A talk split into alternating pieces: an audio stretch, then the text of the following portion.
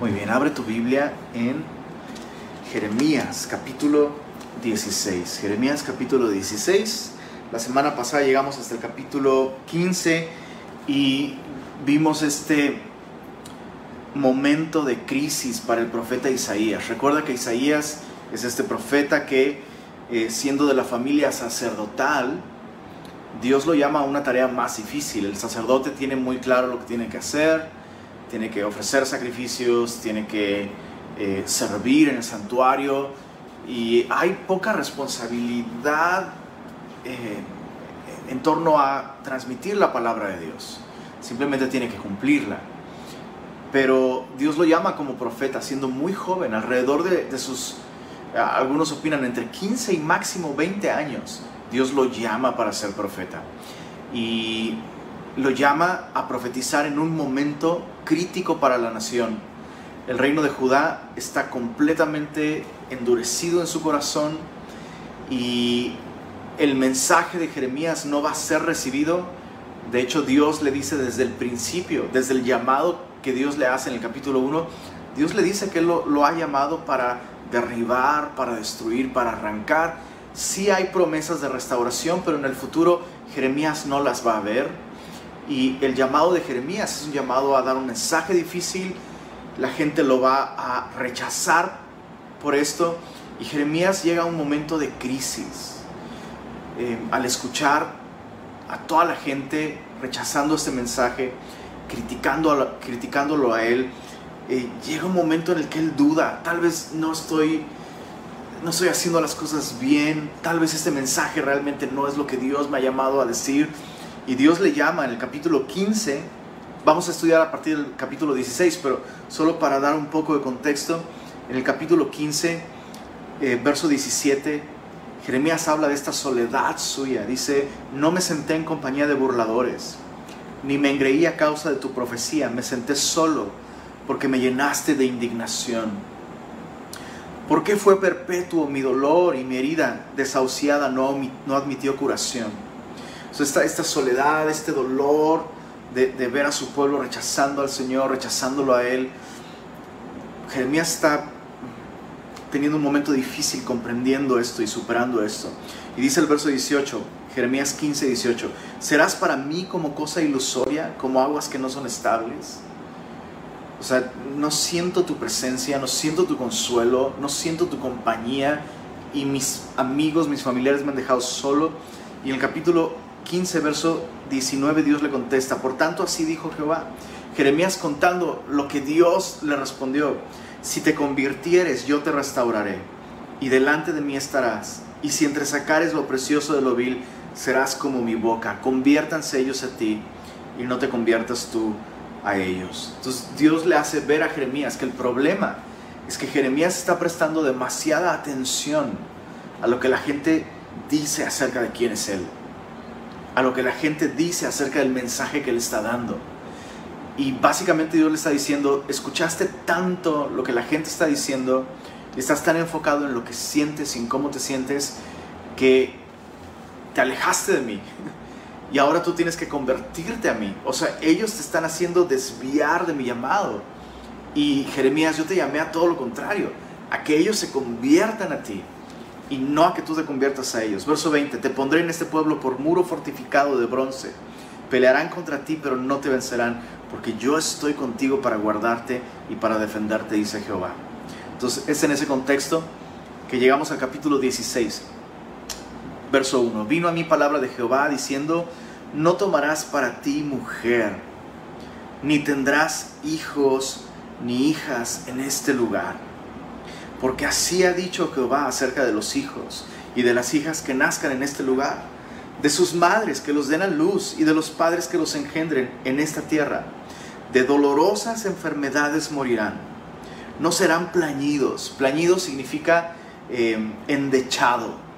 Había plañideras en ese tiempo. Plañideras eran básicamente endechadoras profesionales, personas que se dedicaban literalmente llorar y elevar lamentos súper crudos, súper eh, emocionales en, un funeral. Era una manera de honrar la memoria de un ser querido. Eh, y dice el Señor, no, eh, no va a haber, no va a haber esto. O sea, va a venir Babilonia, va a haber guerra, va a haber destrucción. Esto va a traer muchos problemas. La ciudad cuando sea sitiada va a escasear el alimento, va a escasear el agua, las enfermedades se van a multiplicar, aquellos que sobrevivan morirán a espada, no va a haber de ninguna manera el modo de honrar la memoria de estos muertos, dice el verso 4, dice, serán, serán consumidos, eh, serán como estiércol sobre la faz de la tierra. Con espada y con hambre serán consumidos, y sus cuerpos servirán de comida a las aves del cielo y a las bestias de la tierra. Porque así ha dicho Jehová, no entres en casa de luto, ni vayas a lamentar, ni los consueles, porque yo he quitado mi paz de este pueblo, dice Jehová, mi misericordia y mis piedades. Morirán en esta tierra grandes y pequeños, no se enterrarán, ni los plañirán, ni se rasgarán, ni se raerán los cabellos por ellos. Esto era el proceso natural de duelo en, esa cultura, en ese tiempo.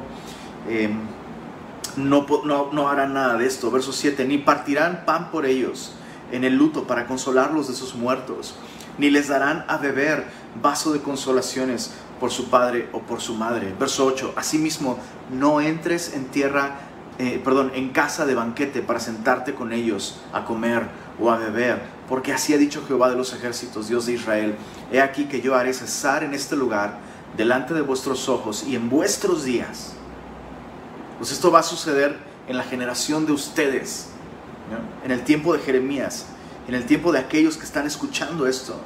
Haré cesar delante de vuestros ojos y en vuestros días toda voz de gozo y toda voz de alegría y toda voz de esposo y toda voz de esposa.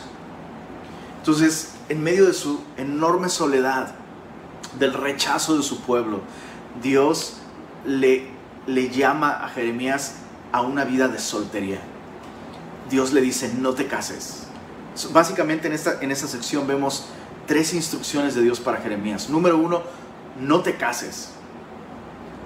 Número dos, no entres en casa de luto a dar el pésame, a acompañar a las personas y a consolarles. Y tampoco entres a fiesta de banquete. No vayas a la boda del amigo que te invita. ¿Por qué? Porque con todas estas cosas tú estás dando un mensaje, Jeremías al no casarte, lo que estás haciendo es realmente vivir de un modo congruente con el juicio que va a venir. O sea, tú le estás diciendo a tu nación, hey, esto ya, esto ya, ya se terminó. O sea, esto ya fue, ya se acabó, se acabó nuestro tiempo y Dios va a traer un juicio terrible y todo se va a acabar. Pero mira, te invito a mi boda. Es incongruente. Pero mira, estoy pensando casarme y tengo planes. Es incongruente. Entonces Dios le está diciendo a, Jeremías, por, por congruencia con el mensaje. Pero además, te estoy ahorrando dolor, Jeremías. Si tú te casas, si tú tienes hijos, vas a ver a tu esposa sufrir, vas a ver a tus hijos sufrir el terror de la guerra, el hambre y la escasez de tiempos como esos, plagas, y te quiero ahorrar ese dolor. Y tampoco vas a entrar, cuando alguien muera, tampoco vas a entrar a consolarles. ¿Por qué? Porque es una manera de decirles, hey, ya, ya no vamos a poder hacer esto. O sea, el, juicio de Dios viene y ni siquiera, ni siquiera vamos a tener la oportunidad de poder consolarnos cuando mueran nuestros amigos, nuestros vecinos por la espada de Babilonia. Y tampoco entres a fiesta de banquete porque no hay nada que pueda borrar, ninguna fiesta, ninguna ocasión, ninguna boda va a poder eclipsar la realidad de este juicio que viene. Y, sabes, eso es, eso es tan terrible para Jeremías, ¿no? O sea, es terrible porque Jeremías de por sí se siente solo y Dios no le da Dios no le da el privilegio de por lo menos tener una familia que esté con él y que lo apoyen. ¿Sabes? Tantas veces yo en, mi servicio al Señor me he desanimado como cualquier otra persona. Y si me si pudiera tener claro cuántas veces mi esposa me ha animado o mis hijas me han animado y su amor ha sido un consuelo, que me han ayudado a seguir. Jeremías no tiene eso. Pero ¿cómo se aplica esto para nosotros? Bueno, hay muchísimo que podríamos decir al respecto, pero déjame, déjame enfocarme en solamente dos cosas. Lo primero, casarse y formar una familia no es sinónimo de ser más espiritual que aquellos que no se casan. Es lo primero que debemos aprender de esto. O sea, tenemos a este hombre joven, con tanto potencial y con una relación tan profunda con el Señor. Y Dios lo está llamando a no casarse. Entonces, lo espiritual no se determina por tu estado civil. ¿Está casado? Ah, debe ser muy espiritual. Para nada. Ah, ¿está soltero? Porque es el otro extremo. Eh, ¿Está soltero? Ah, debe haber un problema con él. O luego toman porciones de Corintios, ¿no? Y dicen, mira, el soltero tiene cuidado de las cosas del Señor. No, tampoco. Puede haber solteros muy desenfocados, puede haber solteros muy enfocados, puede haber casados muy espirituales y puede haber muchos casados que no tienen nada de espirituales ni consagrados. Entonces, tu, estado espiritual no se determina por tu estado civil. Eso es lo primero que hay que aclarar con respecto a esto. Y lo segundo, lo segundo que hay que decir con respecto a esto es que hay cosas más importantes que la familia. Yo sé que eso suena muy raro decirlo, ¿no? Porque eh, creo que una de las cosas que como, como, como iglesia eh, el cristianismo representa es este amor por la familia, eh, este cuidado de nuestra familia. Y es importante cuidar de nuestra familia y amar de nuestra a, a nuestra familia.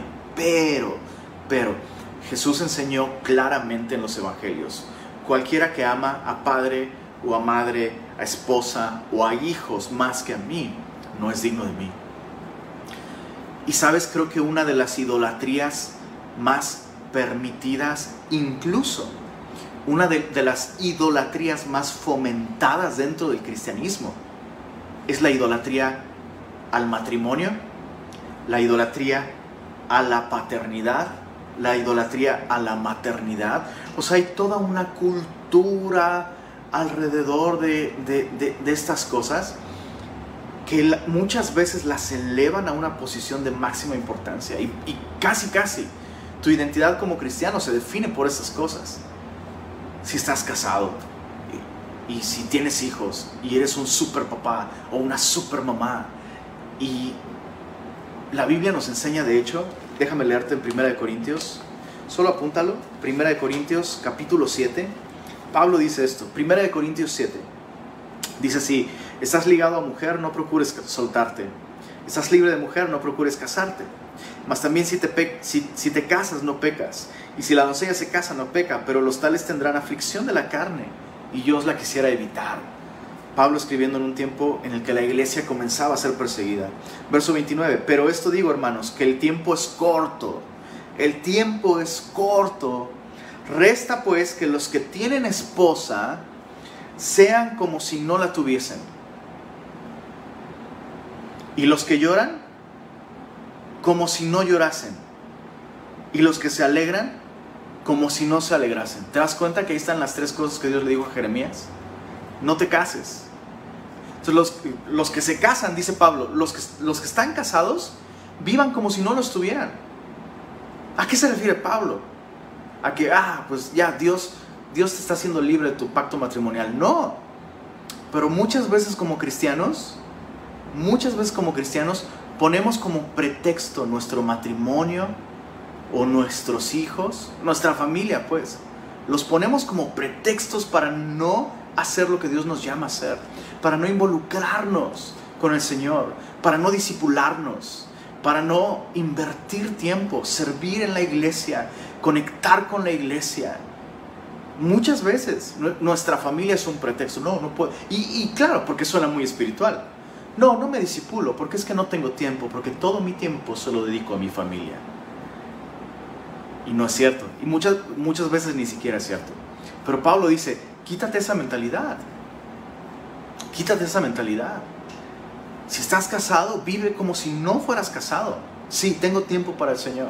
Sí, y, ojo, no estoy diciendo que vas a descuidar a tu familia, pero no uses a tu familia como un pretexto para no crecer, para no comprometerte con el Señor, para no vivir de acuerdo a el llamado que Dios nos ha hecho. El tiempo es corto.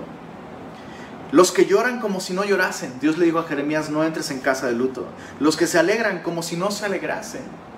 Entonces otra vez, otra vez, o sea, hay aflicciones en este mundo. Claro, en el mundo tendrás aflicción, pero no te tires al piso. Hay cosas terribles que están sucediendo en el mundo. Sí, pero hay, esperanza para nosotros en Cristo y hay un mensaje que anunciar. Los que se alegran como si no se alegrasen. Y los que compran como si no poseyesen y los que disfrutan de este mundo como si no lo disfrutasen porque la apariencia de este mundo pasa. Entonces, ahí está la aplicación para nosotros. Dios le llama a Jeremías a una vida de soltería, a no consolar en su pueblo a aquellos que mueren, a no alegrarse con aquellos que se alegran en una boda o el nacimiento de un hijo, porque esto está dando un mensaje para su pueblo. Todo esto ya se acabó. Todo esto ya se acabó. Verso, verso 10, regresando a Jeremías 16 verso 10. Y acontecerá, Jeremías 16, 10, y acontecerá que cuando anuncies a este pueblo todas estas cosas, te dirán ellos, ¿por qué anuncia Jehová contra nosotros todo este mal tan grande? Pues qué maldad es la nuestra, o qué pecado es el nuestro que hemos cometido contra Jehová nuestro Dios. Y por, por un lado es, es esta es este cinismo. Ellos saben que no han sido fieles con Dios. Pero por otro lado también es, esta confusión que ellos tienen. Este concepto tan limitado. Pues ya les, o sea, le hemos llevado sus sacrificios a Dios. Pues ¿qué más quiere? O sea, ¿cómo? Además de llevar mis sacrificios y de cumplir con mis ofrendas y de ir al templo a guardar las fiestas, o sea, resulta que a Dios le importa si me acuesto con alguien que no es mi esposa, o si robo en mi trabajo, o si miento, o si estafo, o si hago esto y aquello. O sea, pues ¿qué, qué, qué? Pues ya cumplimos.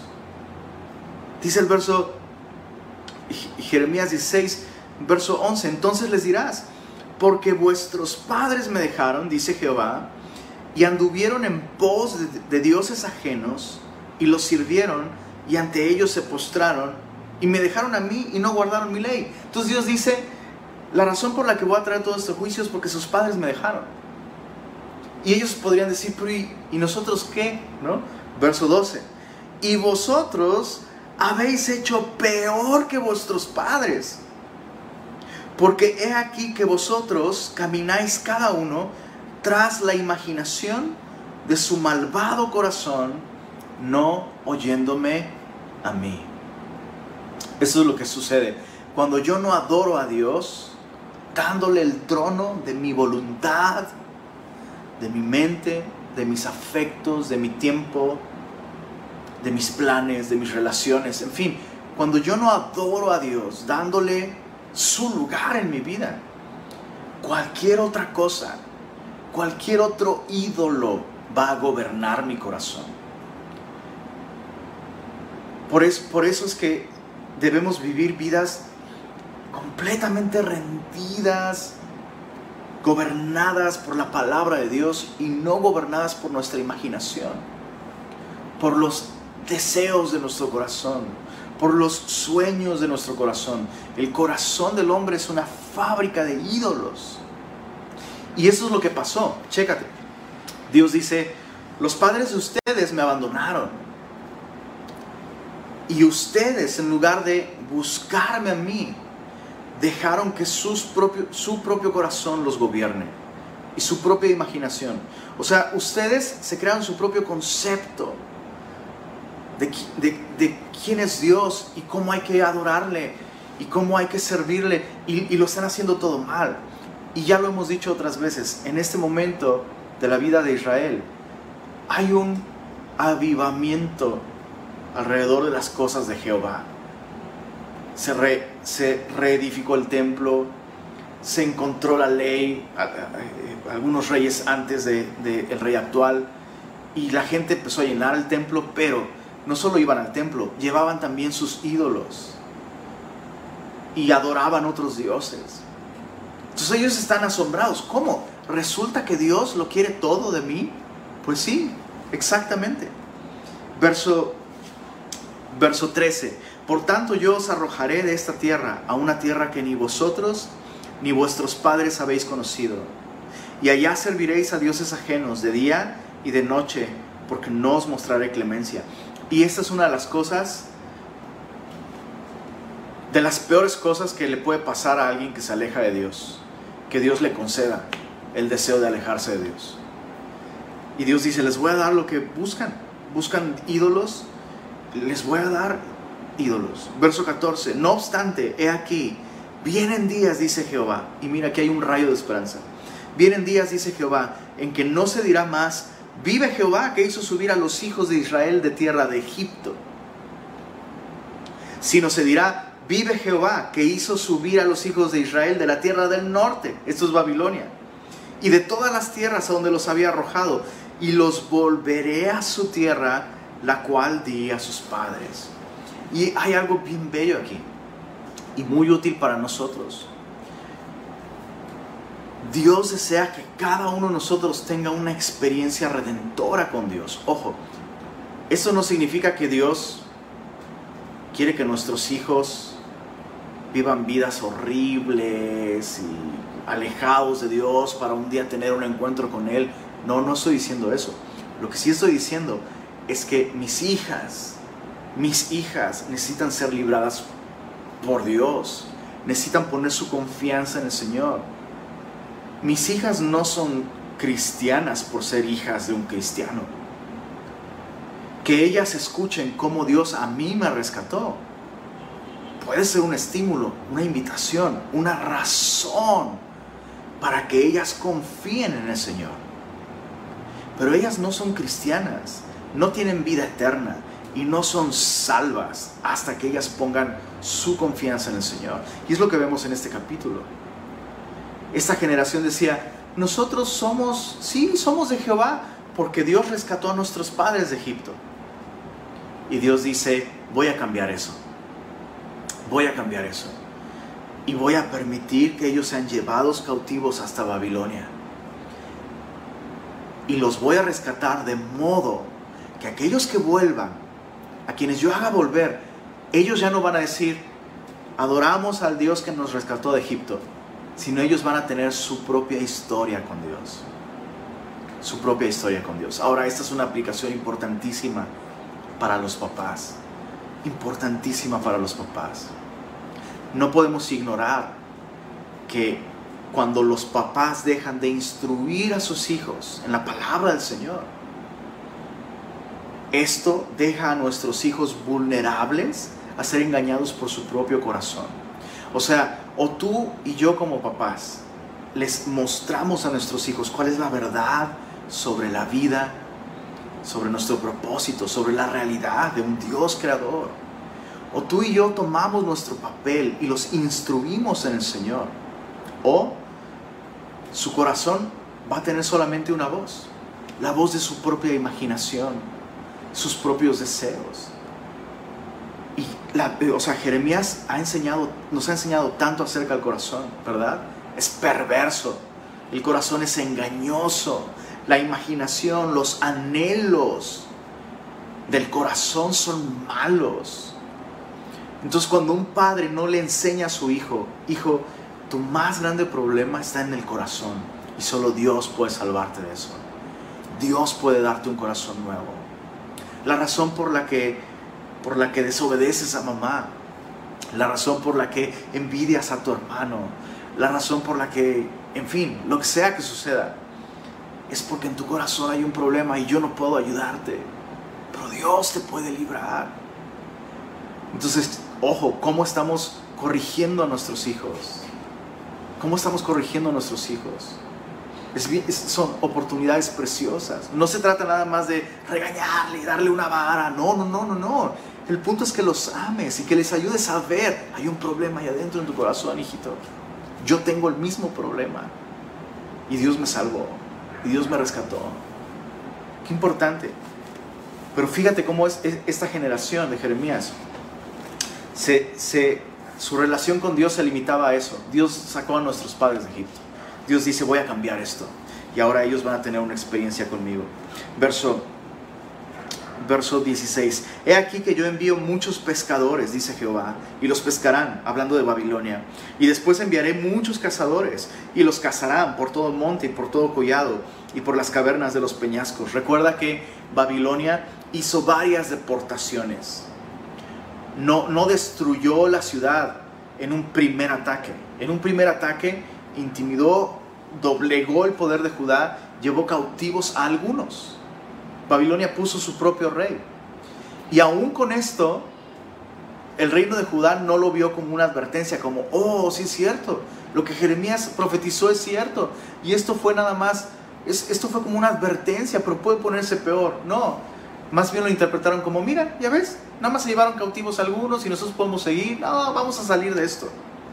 Entonces eh, Jeremías está advirtiendo aquí, eh, primero van a venir pescadores, pero luego van a venir cazadores y los cazarán por todo monte y todo collado, por las cavernas de los peñascos.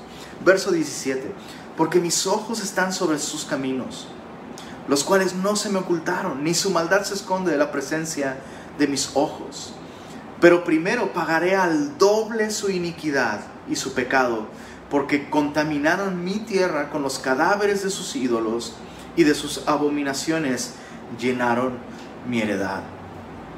Esta expresión, pagaré al doble su iniquidad, no significa que Dios va a castigar injustamente, sino que la iniquidad de los hijos fue del doble que la iniquidad de sus padres. Y de hecho, lo vimos versos anteriores, ¿verdad? La, la, iniquidad de ustedes, ustedes hicieron peor que sus padres. Entonces el juicio que va a venir sobre ustedes va a ser mucho más severo que cualquier juicio que ustedes vieron en tiempo de sus padres. Sequías, perder algunas batallas, crisis económicas. Esto va a ser distinto. Voy a destruir por completo eh, la ciudad. Verso 19. Oh Jehová, fortaleza mía y fuerza mía. Esa es una oración de, Jeremías en respuesta a esto. Y refugio mío en el tiempo de la aflicción a ti vendrán naciones desde los extremos de la tierra y dirán, ciertamente mentira poseyeron nuestros padres. Jeremías está viendo a futuro. Jeremías está viendo esta destrucción del reino del sur, del reino de Judá, y ve el fruto después de esto. O sea, Jeremías ve que tras la disciplina de Dios vendrá una restauración que hará que su pueblo realmente sea luz a las naciones. Chicos, por eso es tan importante la disciplina. Por eso es tan importante que cuando tú y yo necesitamos ser corregidos por Dios, recibamos su disciplina. Como dice el autor de los Hebreos, no resistas la disciplina, no desmayes cuando eres reprendido por Él. Porque cuando hemos sido, cuando hemos sido eh, corregidos, cuando hemos sido reprendidos, esto trae una pasible fruto de justicia en quienes han sido ejercitados en la disciplina divina. Y Jeremías es lo que está viendo.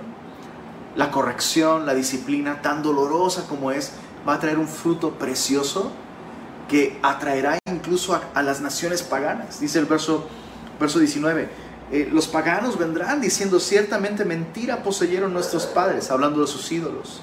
Vanidad y no hay en ellos provecho ¿Hará acaso el hombre dioses para sí? Mas ellos no son dioses. Por tanto, he aquí, les enseñaré esta vez. Les haré conocer mi mano y mi poder, y sabrán que mi nombre es Jehová. Entonces, eh, Dios compartiendo esto con Jeremías le dice, es por eso, Jeremías, eso que tú estás viendo hacia el futuro, la restauración de Israel y el fruto, y la bendición que esto va a traer a todos alrededor. Justo por eso voy a enseñarles quién es Dios. Capítulo 17, verso 1. El pecado de Judá, escrito está con cincel de hierro y con punta de diamante. Esculpido está en la tabla de su corazón. Acuérdate, mi querido semilloso, cada vez que nos encontramos con la palabra corazón en Jeremías, agarramos un colorcito rojo y dibujamos un corazón a un lado y de esa manera podemos ir rastreando identificando cada vez que la Biblia nos habla acerca del corazón. Ese es el problema, ¿te das cuenta? El problema está en el corazón del hombre. No es un asunto de información, no es que le falta religión, no. Eh, dice aquí esculpido con cincel de hierro. con punta de diamante. Esculpido está en la tabla de su corazón y en los cuernos de sus altares. Mientras sus hijos se acuerdan de sus altares y de sus imágenes de acera que están junto a los árboles frondosos y en los collados altos, sobre las montañas y sobre el campo. Todos sus tesoros entregaré al pillaje por el pecado de tus lugares altos en todo tu territorio. Y perderás la heredad que yo te di y te haré servir a tus enemigos en tierra que no conociste, porque fuego habéis encendido en mi furor. Esta frase es la segunda vez que se repite en el libro. Apareció en el capítulo 15, verso 14. Y aquí aparece por segunda vez, verso, verso 4, capítulo 17. Porque fuego habéis encendido en mi furor, que para siempre arderá.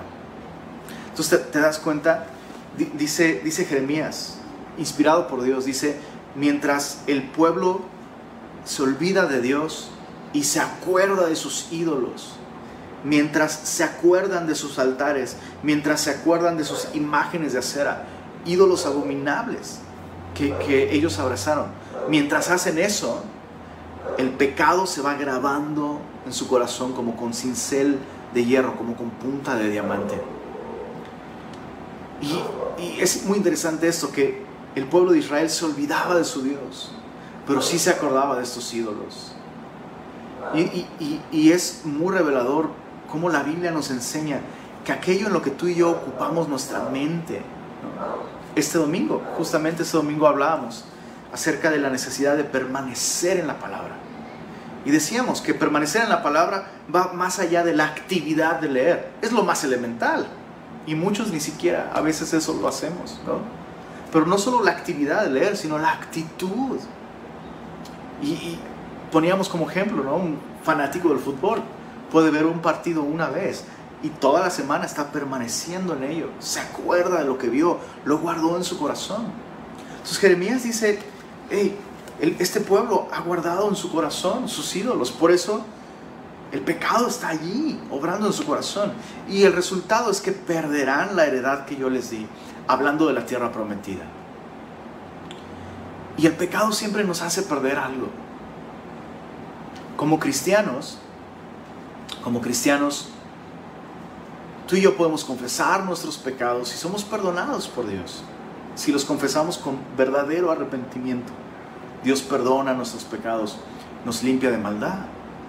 Pero hay cosas que se pierden y Dios no, no, nos las regresa. Se pierden oportunidades de glorificar al Señor. Se puede perder, se puede perder una relación. Se puede perder la confianza que otros nos tienen. Se pueden perder oportunidades en el ministerio. Se pueden perder tantas cosas que no regresan. Por eso no debemos tomar el pecado a la ligera. El pecado siempre nos hace perder. Lo, más importante, cada vez que tú y yo pecamos, perdemos comunión con Dios. Porque el pecado siempre hace división entre Dios y nosotros. Lo confesamos y Dios nos restaura una relación con Él. Pero todo ese tiempo que estuvimos en pecado hemos perdido muchas cosas. Verso 5. Jeremías 17:5, así ha dicho Jehová. Es un, texto importante. Así ha dicho Jehová, maldito el varón que confía en el hombre y pone carne por su brazo y su corazón se aparta de Jehová.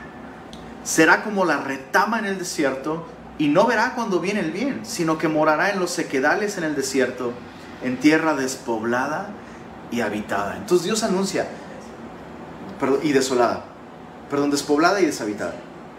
Dios anuncia, van a perder la tierra que yo les di y que yo les di a sus padres. Entonces la, nación lo que piensa es, bueno, vamos a pedirle ayuda a Egipto. El rey de Egipto. Uh, Egipto con, sus, con su gente de a carros, de a caballo. Ellos nos pueden salvar de Babilonia. Y a eso se refiere este versículo. Eh, maldito el varón que confía en el hombre y pone carne por su brazo y su corazón, otra vez corazón, su corazón se aparta de Jehová. Este versículo lo he escuchado aplicado tan fuera de contexto. déjame ponerte uno de los ejemplos más recurrentes. Un cristiano va al doctor, el doctor le hace estudios, los estudios revelan que algo está mal y hay un diagnóstico certero. Hay una enfermedad, esa enfermedad es peligrosa, hay un posible tratamiento, pero la enfermedad es muy grave. Y el cristiano comparte, comparte esa situación con otros cristianos. Por favor, ayúdenme a orar. El doctor me dijo esto. Y alguien en ese grupo de cristianos se levanta y dice, maldito el hombre que confía en el hombre. Como todo hombre es mentiroso. Es como, la Biblia no está hablando de eso. O sea, cuando la Biblia dice todo hombre es mentiroso, se refiere a que si tenemos que escoger entre creerle a Dios o creerle al hombre, debemos creerle a Dios. Pero no se refiere a que no le creas a tu doctor o no le creas, no sé. Se entiende el ejemplo, ¿verdad? Se entiende el ejemplo. Entonces, e, esa es una aplicación completamente fuera de contexto. Y de hecho en la vida diaria, en, nuestro día a día, muchas veces tú y yo podríamos estar poniendo nuestra confianza en lugares donde no debemos ponerla. Pero no se refiere a que no le creas a tu doctor o que, o que bueno, tomar medicinas es no confiar en el Señor, como O, o ahora, ¿no? Justo ahora en este tiempo. Si te vacunas no estás confiando en el Señor. ¿Qué clase de cristiano? Maldito eres por confiar en Pfizer o en Cancino eso es tan terrible, tan terrible. Cristianos diciendo, la sangre de Cristo es, es mi vacuna y es mejor que cualquier otra. Cristo no derramó su sangre en la cruz para salvarte de un virus. Cada vez que la Biblia habla de la sangre de Cristo, esto está asociado directamente con una muerte violenta y vergonzosa en una cruz. Cristo murió para pagar nuestros pecados. Es terrible ver cristianos así, tomando estos versículos, mal representando a Dios, mal representando la Biblia y mal representando el sacrificio de Cristo. Entonces, escuchar a un buen doctor, seguir un tratamiento en respuesta a los resultados de un estudio bien hecho, mm, de ninguna manera significa que estás poniendo tu confianza en el hombre, de ninguna manera. Aquí, aquí está hablando de Egipto, pero quería tomarme un tiempo para hablar de eso. Bueno, verso, verso 7, como contraste, bendito el varón que confía en Jehová y cuya confianza es Jehová, porque será como el árbol plantado junto a las aguas, que junto a la corriente echará sus raíces y no verá cuando viene el calor, eso es el calor del juicio Acuérdate que en el verso 4 Dios dijo, fuego habéis encendido en mi, furor que para siempre arderá. Bueno, aquel que confía en el Señor, dice aquí, bendito el varón que confía en el Señor porque será como árbol plantado junto a, junto a las aguas, que junto a la corriente echará sus raíces y no verá cuando viene el calor, sino que su hoja estará verde y en el año de sequía no se fatigará ni dejará de dar fruto. Y es bien interesante cuando consideramos este versículo en su contexto, en este tiempo en el que Jeremías está dando esta promesa, ¿qué significa confiar en Jehová? Ojo, en este tiempo, confiar en Jehová significaba, número uno, admitir. Admitir, nosotros somos los villanos de la historia. Babilonia va a destruir la ciudad de Jerusalén y nos va a llevar cautivos. Porque nosotros nosotros arruinamos de tal manera nuestra relación con Dios que necesitamos pasar ese tiempo de disciplina como nación, 70 años en Babilonia. Entonces, en este tiempo, chécate, confiar en el Señor significa decir, acepto todo lo que viene. No significa que me alegre, no significa que no me va a doler, Señor, me duele ver mi ciudad destruida, me duele saber que esto no tiene solución, que nos hemos corrompido tanto que tendremos que ser llevados cautivos. Y sabes, he estado pensando, meditando mucho en lo que estamos viviendo a nivel mundial, pero vamos a mantenernos nosotros como semilla aquí en, Monterrey, como iglesia aquí en Monterrey. Todo el mundo está desesperado por regresar a la antigua, a, la antigua normalidad. Y, es, lo que, es lo que en este tiempo ellos querían. No nos hables de juicio, Jeremías. ¿Cómo? Ya hemos perdido mucho, ya Babilonia se llevó cautivos algunos. No, no, no, no, no. ¿Por qué no estás profetizando? ¿Por qué no estás profetizando que vamos a salir? Vamos a salir más victoriosos todavía. Y vamos a volver a ser esa nación como en tiempos de Salomón. Y vamos a conquistar. Y vamos a vencer y seremos inquebrantables. Esto es fe, Jeremías. ¿Por qué no, ¿por qué no estás profetizando así? Y fíjate qué interesante. Fíjate qué interesante porque Jeremías está enseñándoles, no, en esta ocasión confiar en Dios significa admitir la derrota, reconocer que nosotros somos los villanos y aceptar que este proceso difícil no va a acabar ahorita, no va a acabar en dos años, no va a acabar en tres, va a acabar en 70 años. Confiar en Dios algunas veces significa aceptar que las cosas no van a mejorar, sino que van a empeorar.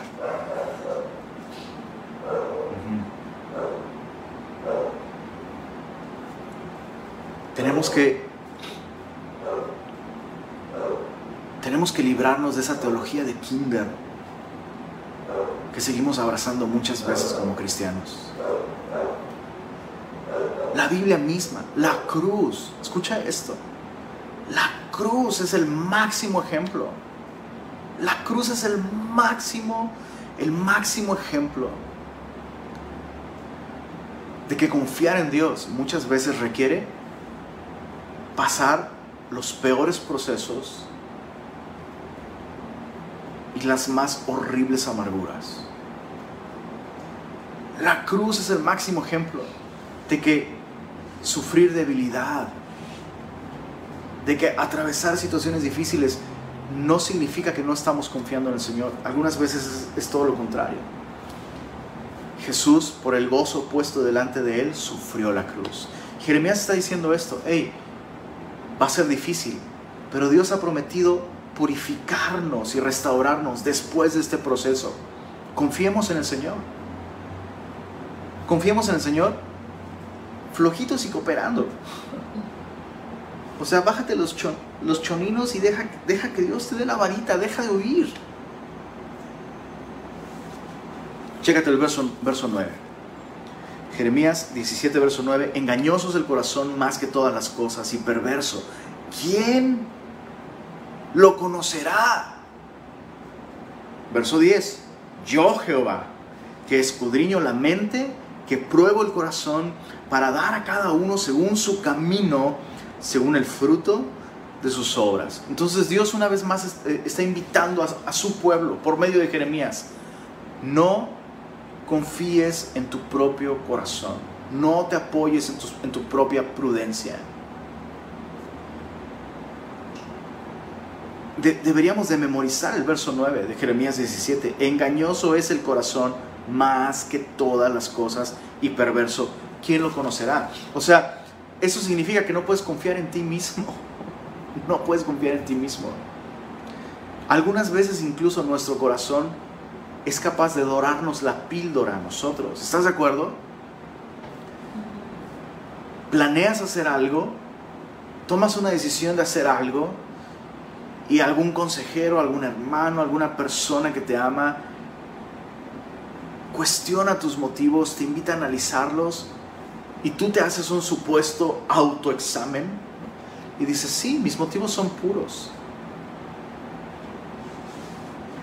Y tu corazón te está engañando.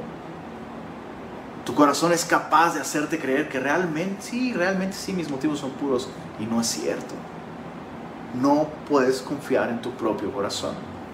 No puedes confiar en tu propio corazón. Es engañoso y perverso. Entonces, este, todos estos rollos de de conocerte a ti mismo, de descubrirte a ti mismo. Chécate cómo Jeremías dice, eh, plantea esta pregunta, ¿quién, ¿quién podrá realmente conocer el corazón? O sea, decir, no, está mintiendo. O sea, ¿quién podrá, quién podrá descubrirlo y dejarlo claro, expuesto? Yo Jehová que escudriño la mente y que pruebo el corazón. Entonces la mejor manera de conocerte a ti mismo es conocer al Señor. Y lo que el Señor diga acerca de ti, eso es. Y ya no, ya no discutes con Dios. No, pero no, pero no, Señor. Yo pienso que tú estás mal porque no. No, en mi caso, en mi caso no es así como tú dices. Y si tú te encuentras pleiteando con Dios de esa manera, significa que estás escuchando tu corazón y no escuchando al Señor. Verso 11. Como la perdiz que cubre lo que no puso, es el que injustamente amontona riquezas. En la mitad de sus días las dejará y en su postrimería será insensato. Dios está pronunciando este juicio sobre la nación porque ese es el espíritu de la nación en ese tiempo. Todos estos ídolos que ellos adoraban era porque son ídolos que prometen algún tipo de prosperidad. Y esos ídolos eran terribles. Algunos implicaban ofrecer a sus propios hijos en sacrificio, cosas que ellos hicieron de hecho. Dios está diciendo, todos aquellos que amontonan injustamente, como la perdiz que cubre lo que no puso. Y los comentaristas sugieren que este es un, que este es un ave de Medio Oriente que se caracteriza por robarse huevos de otras aves y empollarlos como si fueran suyos y al final ni se logran y los abandonan. Entonces Jeremías está tomando esta analogía y está diciendo, así como la perdiz, que toma lo de otros injustamente y se los roba y al final ni los disfruta, ni se logran y los deja, así ustedes van a... Toda la riqueza que acumularon, todas esas cosas que ustedes decían, ay, mira qué bendición, ay, mira, Dios me bendijo con este aumento, ay, mira, Dios me bendijo con esto otro, ¿no? Dice Jeremías, todo eso ni les va a aprovechar, todo se va a quedar aquí. Todo se va a quedar aquí. Verso 12. Jeremías responde a Dios en oración. Trono de gloria, excelso desde el principio, es el lugar de nuestro santuario. Oh Jehová, esperanza de Israel, todos los que te dejan serán avergonzados. Y Dios le contesta a Jeremías. Mira, qué hermoso es ver cómo Jeremías ora y en medio de la oración Dios le contesta a Jeremías. Dios le contesta y dice, y los que se apartan de mí serán escritos en el polvo, porque dejaron a Jehová manantial de aguas vivas. Entonces, a la luz de todo esto, Jeremías dice, tú, tú eres el lugar de nuestro refugio, tú eres el lugar de nuestro santuario. No es Egipto, no es el templo en Jerusalén. El lugar de nuestro santuario, de nuestro refugio, nuestro escondedero eres tú, tu persona. Y, mira, en el verso en el verso 14, Jeremías hace esta petición, sáname, oh Jehová, y seré sano. ¿Por qué Jeremías dice esto? Porque Dios le acaba de decir, conviértete a mí y yo te restauraré. Jeremías se lo pide, sáname, Jehová, y seré sano. Sálvame y seré salvo, porque tú eres mi alabanza. He aquí que ellos me dicen, ¿dónde está la palabra de Jehová? Que se cumpla ahora. Y la Biblia nos enseña esto que lo que otros tienen por tardanza es paciencia divina. Paciencia divina. Ellos decían, llevas anunciando esto, ojo, acuérdate, Jeremías profetizó por 40 años. Entonces imagínate en el año 10, en el año 5, en el año 15, en el año 2, simplemente en el año 2, dos años profetizando. Pues ahí está lo que, ¿cuándo? Que se cumpla ahora, verso 16. Mas yo no he ido en pos de ti para incitarte a su castigo, ni deseé día de calamidad. Tú lo sabes. O sea, acusaban a Jeremías de esto. Más bien, tú anhelas vernos destruidos, ¿verdad, Jeremías? Tú anhelas que nos vaya mal. Eres una persona perversa. El pecador aquí eres tú. El que está mal con Dios eres tú. Y Jeremías está diciendo, no, tú, tú lo sabes, Señor. No desee día de calamidad, tú lo sabes. Lo que de mi boca ha salido fue en tu presencia. Y esto debe llevarnos a tomar con mucha seriedad cuando alguien con la palabra de Dios nos hace ver que tú y yo estamos mal. Si esa persona está hablando realmente de parte de Dios y tú y yo lo desechamos, el problema está con nosotros ahora y Dios nos va a pedir cuentas. Si esa persona no está hablando de parte de Dios, esa persona va a dar cuentas. Y Dios es muy severo con respecto a esto. Cuidado con aquellos que hablan de parte de mía cosas que yo no dije. Y ya Jeremías habló acerca de esto. Pero, pero yo, yo lo he podido ver. Con tanta facilidad el cristiano desecha a alguien que le corrige y que le exhorta. Pero tan fácilmente, tan fácilmente el cristiano... Eso. Hay que tener cuidado. Verso 17. Jeremías le dice al Señor, al, Señor, no me seas tú por espanto, pues mi refugio eres tú en el día, en el día malo. Avergüéncese los que me persiguen y no me avergüence yo. Asómbrense, asómbrense ellos y yo no me asombre. Trae sobre ellos día malo y quebrántalos con doble quebrantamiento. Suena como a que Jeremías quiere venganza de ellos, pero no es así.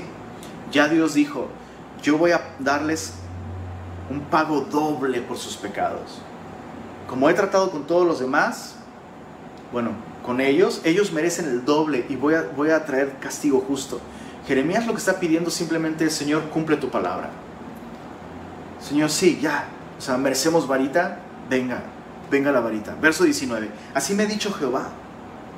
Ve y ponte a la puerta de los hijos del pueblo, por la cual entran y salen los reyes de Judá. Dios llama a Jeremías a profetizar directamente en este lugar tan público.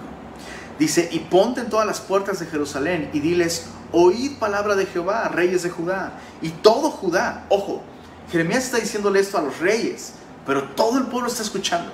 Dice, y todos los moradores de Jerusalén que entráis por las puertas, así ha dicho Jehová, guardaos por vuestra vida, de llevar carga en el día de reposo y de meterla por las puertas de Jerusalén. Ni saquéis carga de vuestras casas en el día de reposo, ni hagáis trabajo alguno, sino santificad el día de reposo, como mandé a vuestros padres. Pero ellos no oyeron, ni inclinaron su oído, sino endurecieron su cerviz para no oír ni recibir corrección. No obstante, todo esto está diciendo Jeremías, si vosotros me obedeciereis, dice Jehová, no metiendo carga por las puertas de esta ciudad en el día de reposo, sino que santificareis el día de reposo, no haciendo en él ningún trabajo, entrarán por las puertas de esta ciudad en carros y en caballos los reyes y los príncipes que se sientan sobre el trono de David, ellos y sus príncipes, los varones de Judá y los moradores de Jerusalén, y esta ciudad será habitada para siempre. Eso es increíble. Dios les está dando una oportunidad. Es, eh, es un poco complicado porque vemos que Dios lleva a Jeremías hacia un extremo donde Jeremías comprende, es cierto Señor, ya no hay solución y, lo justo, lo justo, o sea, realmente justo, es que tú traigas el castigo que has prometido. Tráelo, Señor. Y cuando Jeremías llega hasta ese punto, Dios dice, vamos a darles una oportunidad más, Jeremías. Es increíble, es increíble. Dios realmente le está dando al pueblo una oportunidad. Y sigamos leyendo. Verso Ay, me perdí. Verso 26. Y vendrán de las ciudades de Judá, de los alrededores de Jerusalén, de tierra de Benjamín, de la Cefela, de los montes y del Negev, trayendo holocausto y sacrificio y ofrenda e incienso, y trayendo sacrificio de alabanza a la casa de Jehová. Pero si no me oyereis para santificar el día de reposo y para no traer carga, ni meterla por las puertas de Jerusalén en día de reposo, yo haré descender fuego en sus puertas y consumirá los palacios de Jerusalén y no se apagará. ¿Qué, es este asunto del día de reposo? Es algo bien básico y es, de hecho este tema del día de reposo es muy interesante. También es un tema que muchas veces se ha mal interpretado y se ha mal entendido. Eh, el día de reposo Dios lo santificó en la primera semana de la creación. Dios le dio este mandamiento después a su pueblo Israel como parte de su ley. Pero es muy interesante que en la Biblia lo primero que Dios santifica, ojo, lo primero en la Biblia que Dios santifica, la Biblia lo dice, es el día de reposo. Y esto nos revela algo muy importante con respecto al tiempo lo primero que Dios santificó fue un periodo de tiempo. Dios santificó un día. con el propósito de que el hombre pudiera disfrutar de su creador, tener intimidad con él, y era un día en el que no debía trabajar. Básicamente, el primer día de existencia del hombre, Dios no puso al hombre a trabajar, Dios lo puso a adorarle. El primer día de vida del hombre, su primer día de existencia, Dios le dice, no vas a trabajar. Quiero que disfrutes de una relación conmigo, quiero que me contemples, quiero que estés conmigo, quiero que me adores. Y espiritualmente, para nosotros e, esto representa muchas cosas. Por un lado, por un lado, el hombre no puede adorar a Dios hasta no entrar en este reposo. Y este reposo es Cristo. Por eso es que nosotros no tenemos que guardar un Shabbat. Cristo es nuestro reposo. Pero, ojo, pero, si como cristianos no tenemos, no tenemos tiempo para Dios ni siquiera un día a la semana, o sea, ¿cómo puedo decir que Dios es mi Dios si no puedo dedicarle por lo menos un día a realmente que mi día gire alrededor de Él? Y eso no significa que voy a pasarme leyendo la Biblia y ayunando, no. Pero sí significa que durante un día Dios es, Dios es el propósito y la razón de todas las cosas. Durante un día yo hago un alto Mm. hago un alto y dejo de trabajar. Porque ese era el problema de esta nación. Recuerda, estaban acumulando, acumulando, acumulando. Entonces, ¿cómo puedo decir que Dios es mi Dios si lo que más me importa es mi trabajo? Y ni siquiera en domingo o ni siquiera un día a la semana yo tomo un descanso para adorar a Dios y guiar a mi familia a adorar a Dios. Lo tengo que decir creo que, creo que no tenemos el derecho de llamarnos cristianos.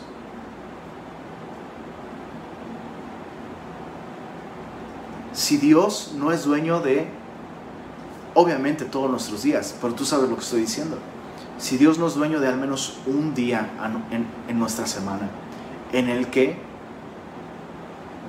reconocemos que la vida no se trata de trabajar y de ganar dinero, en el que reconocemos que si nosotros descansamos, el mundo sigue funcionando y girando sin nosotros porque no somos Dios.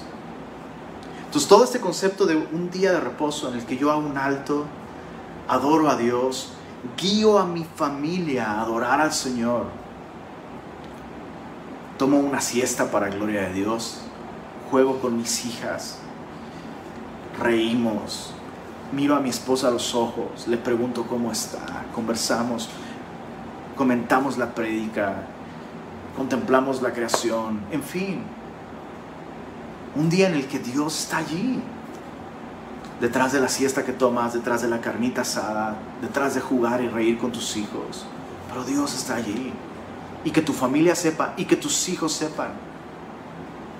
Una vez a la semana hacemos un alto para recordar que la vida no se trata de ganar dinero, no se trata de fútbol, no se trata de ninguna otra cosa más que del Señor.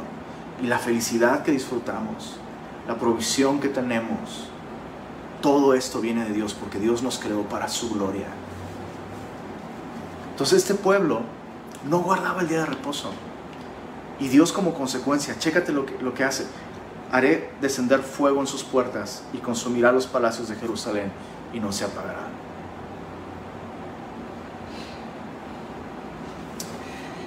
Entonces al final, aquello que les hacía perder su relación con el Señor, ellos lo iban a perder al final. Y si, tú tienes problemas con estas prioridades, si tú sospechas de que tu verdadero Dios es o el dinero o el trabajo, solo recuerda esto.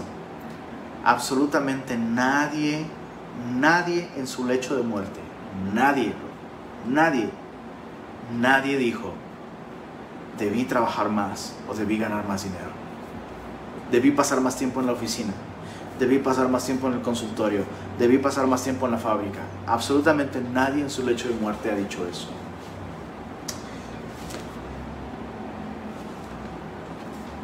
Ah. Vamos a dejar el capítulo 18 en adelante para la próxima semana. Pero meditemos para terminar en, en, todos estos ídolos que Dios está exponiendo y denunciando por medio de estos capítulos. Y Dios llama a Jeremías a abstenerse de esos ídolos y a vivir de modo que, que sus, sus hermanos puedan darse cuenta, oye, sí es cierto, yo tengo un ídolo, mi ídolo es la familia. Recuerda en ese tiempo, en ese tiempo que alguien no se casara era básicamente como desperdició su vida o, fracasó en su vida. Y Dios le está diciendo a Jeremías, no te cases. Pero no es un fracaso. Lo estás haciendo porque estás confiando en mi palabra. Yo estoy contigo. Entonces, ¿qué, ¿con qué ídolos estamos tú y yo luchando el día de hoy, alrededor de nosotros o en nuestra propia vida? Si ponemos a nuestra familia como un pretexto para no adorar al Señor, para no, no adentrarnos en su palabra y conocer al Señor, para no congregarnos, para no servirle, en fin. Hay que tener cuidado, porque le estamos haciendo mucho daño a nuestros hijos, además de que no estamos cumpliendo el propósito de Dios. La familia no, no es lo más importante para un cristiano. Cristo es lo más importante para un cristiano. El trabajo no debería ser lo más importante para un cristiano. Cristo debe ser lo más importante para un cristiano. Y de esa manera terminemos orando y pidiendo dirección al Señor. Señor, gracias por tu palabra.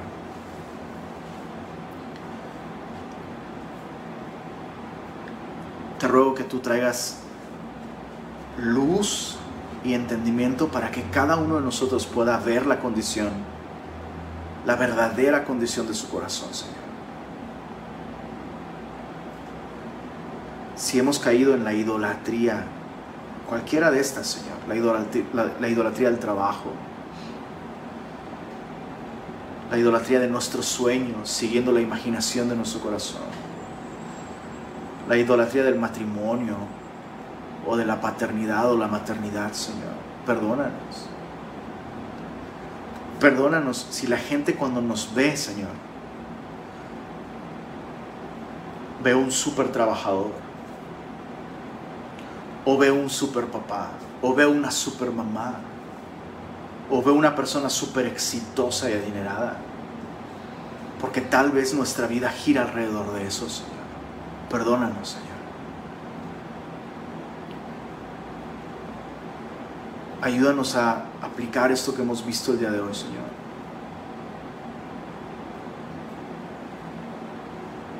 Tú nos llamas a vivir en esta época conscientes de que el tiempo es muy corto, Señor.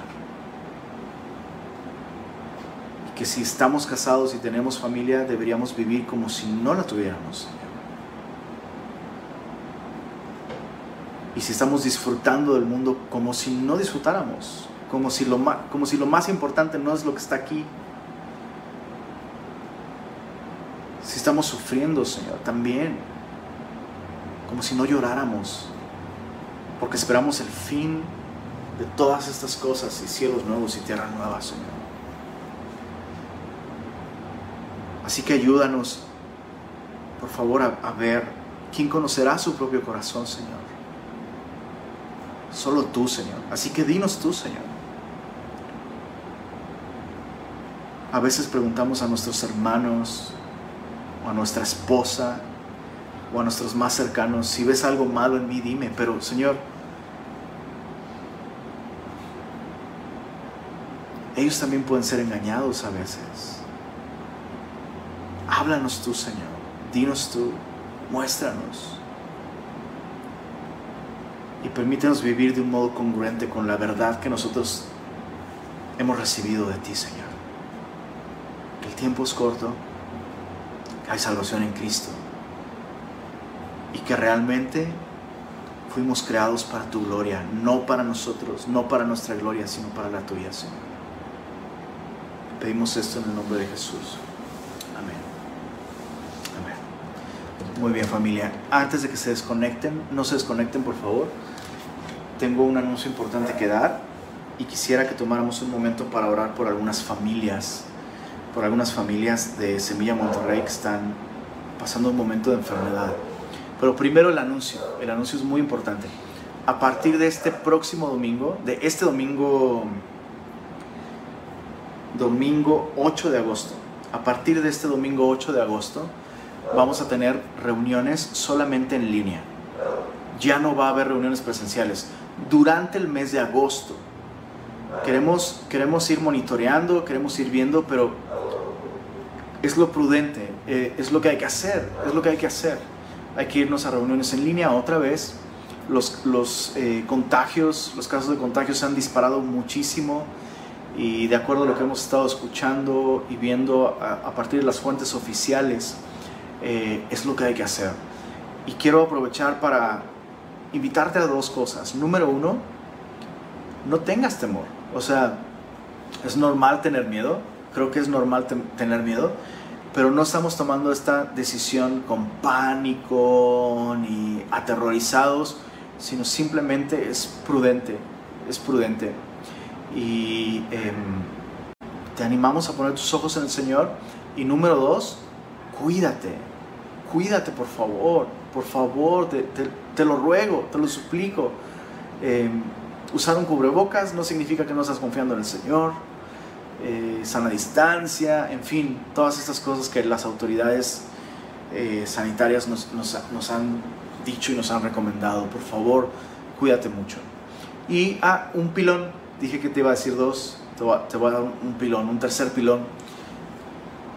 Mantente conectado con la iglesia. Las personas por las que vamos a orar son personas que están cerca y que hemos podido identificar que se han enfermado, podemos identificar sus necesidades porque están en grupos de discipulado y ha sido hermoso, ha sido muy hermoso ver cómo el cuerpo de Cristo, sabes, cada discipulado donde ha habido alguien que ha estado enfermo, eh, los miembros de, ese grupo de discipulado, sin, sin una orden del pastor ni, ni nada, sino simplemente como un fruto de lo que Dios hace a través de la iglesia.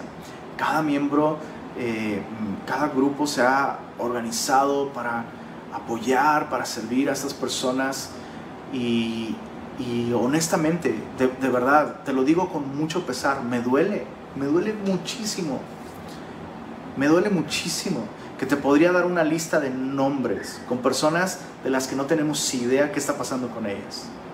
No tenemos idea, literal, o sea, si se siguen congregando con nosotros, pues quién sabe, porque no los vemos en la oración, no se comunican con nosotros, no comentan en las transmisiones, están completamente solos, solos. Y es muy triste eso, es muy triste. Entonces yo quiero animarte a que te conectes con la iglesia, eh, que estés pendiente de los discipulados, cuando se anuncian nuevos discipulados, yo no voy a estar yendo detrás de cada uno de ustedes diciéndoles, disipúlate, ya te disipulaste, damos los anuncios y quien tiene hambre, pues quien tiene interés, se inscribe y listo. Entonces, quiero animarte a eso, quiero animarte a eso. No esperes una invitación personal mía para que, para que te metas a un discipulado. Cuando anunciamos los grupos de discipulados, por favor, conéctate, inscríbete a uno. Y dicho esto, vamos a, a vamos a orar, te paso estos nombres. Eh, en primer lugar queremos orar por Abraham Ramírez y su familia, su esposa Brenda, sus hijos David y Esperanza, que ya se encuentran como en la segunda semana, em, más o menos, van, van, para la segunda semana. Y el día de hoy fue un día, pues, fue un día malo para Brendita. Eh, Abraham está un poquito mejor, sus hijos ya están pues también con, una mejor salud pero Brendita ha pasado un, mal día, así que vamos a tomar un momento para orar por ellos. Te repito sus nombres, Abraham Ramírez, su esposa Brenda y sus hijos David y Esperanza. Señor, queremos poner en tus, en tus manos a esta preciosa familia. Te rogamos de manera especial, Señor, te queremos pedir por Brenda, que tú la fortalezcas, Señor. Fortalece su cuerpo, por favor, Señor, trae alivio a su cuerpo, Señor. Tú, tú, tú puedes restaurar su salud, Señor. Tú puedes quitar esos, estos síntomas, Señor. Pero también tu palabra nos dice que eh, la oración de fe salvará al enfermo y el Señor le levantará. Y te pedimos no solamente por su salud en lo físico, te pedimos por su corazón, Señor, que tú le levantes, como dice tu palabra, Señor. Que no permitas que caiga presa del temor, de la angustia. Que tu paz gobierne su mente y su corazón, Señor. Por favor, no permitas que el enemigo em, la, la paralice con el miedo, Señor, y, y con el temor. Fortalécela, Señor, por favor. Solo tú puedes hacerlo, Señor. Ninguno de nosotros puede eh, traer ese consuelo que solo tú puedes traer. Así que te rogamos que la, la, consueles, que la fortalezcas y te pedimos por su, por su salud, Señor. Y también por su esposo, Señor. Usa, usa a Abraham para traer perspectiva, para traer ánimo. Usa a Abraham, Señor, para reflejarle tu amor y, y sosténlo, Señor, como el sacerdote en su casa eh, para poder dar testimonio de ti en medio de este tiempo tan difícil, Señor. Amén. Amén. Eh, también eh, hay que estar orando por eh, Aarón Arredondo. Aarón Arredondo dio, dio positivo a COVID eh, en, estos, en estos días. No está tan grave. Lo que, lo que sabemos de, de parte de él es que sus síntomas son ligeros, pero hay que estar orando por él eh, Aarón Arredondo. Señor, te pedimos por Aarón. Fortalece su sistema inmunológico, Señor. Te rogamos, Señor, que permitas que su cuerpo responda correctamente y que en este tiempo, Señor, Él pueda comprobar tu fidelidad y, tu poder en su vida, Señor. Te pedimos también por sus pensamientos, Señor, que, su mente no, no, que no le dé rienda suelta, Señor, a estos pensamientos de incertidumbre, de temor. Ayúdale, Señor, para mantener sus ojos puestos en ti. Y te pedimos por sus papis, Señor, eh, por, su, por, su, familia, que, que, ellos también puedan estar eh, guardados por ti, Señor, y, y, que proveas de todo lo que necesitas, Señor. Eh, gracias porque sus síntomas son menores, Señor, pero la batalla aún puede ser muy real en su mente y en su corazón, Señor. Así que fortalece a Señor, te lo pedimos en el nombre de Jesús. Eh, finalmente vamos a orar por Manuel Antonio Flores. Emanuel Antonio. ¿Perdón? Emanuel. Eso dije, Manuel. Emanuel. Sí, Emanuel. Sí. Vamos a orar por Emanuel Antonio Flores. Emanuel Antonio Flores y por Gabriela Hernández, que ellos también tienen COVID. Señor, eh, te rogamos por eh, estos hermanos, Señor, por Emanuel, por Gabriela. Eh, por favor, Señor, por favor, resplandece en sus vidas con tu gracia. Eh, trae alivio, trae consuelo, Señor. Esta enfermedad puede abatir el corazón de las personas, Señor. Y te pedimos, por favor, Señor, que no permitas que ellos eh, desmayen en medio de este proceso, Señor. Te rogamos que tu Espíritu Santo eh, traiga fortaleza y consuelo, Señor. Y te damos gracias, Señor, porque ellos no están solos, Señor. Eh, gracias por sus, sus, papás de Manuel, Señor, que pueden eh, servirles y que pueden eh, suplir muchas de sus necesidades, Señor. Y te pedimos, Señor, que, ellos puedan ver todo esto como una muestra de tu amor y tu cuidado en sus vidas, Señor. Y te pedimos por su pronta recuperación también, Señor. Fortalece su, sus, sus sistemas de defensa, Señor. Fortalece su sistema respiratorio, Señor, por favor.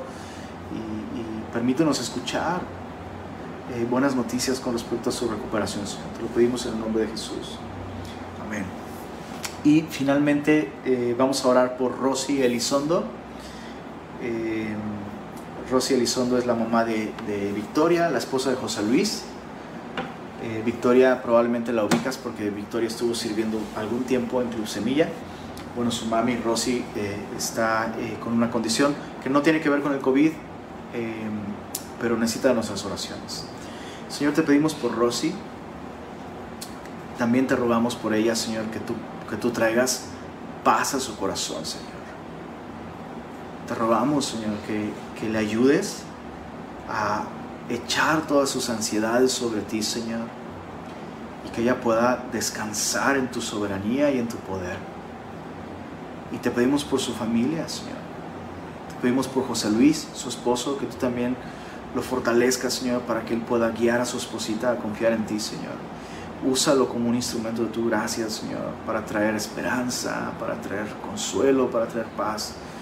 Eh, que Él como esposo pueda alabar a Rosy con tu palabra, Señor, y, que ella pueda ser renovada en su entendimiento, Señor, y, tener paz en su corazón, Señor. Y sigue supliendo, Señor, cada necesidad de esta familia y, por todos aquellos que, que no sabemos, Señor, pero que son parte de nuestro compañerismo, te rogamos que por favor tú traigas fortaleza, Señor. Y gracias por el cuidado que tienes de todos nosotros, Señor. Gracias, Señor. En el nombre de Jesús.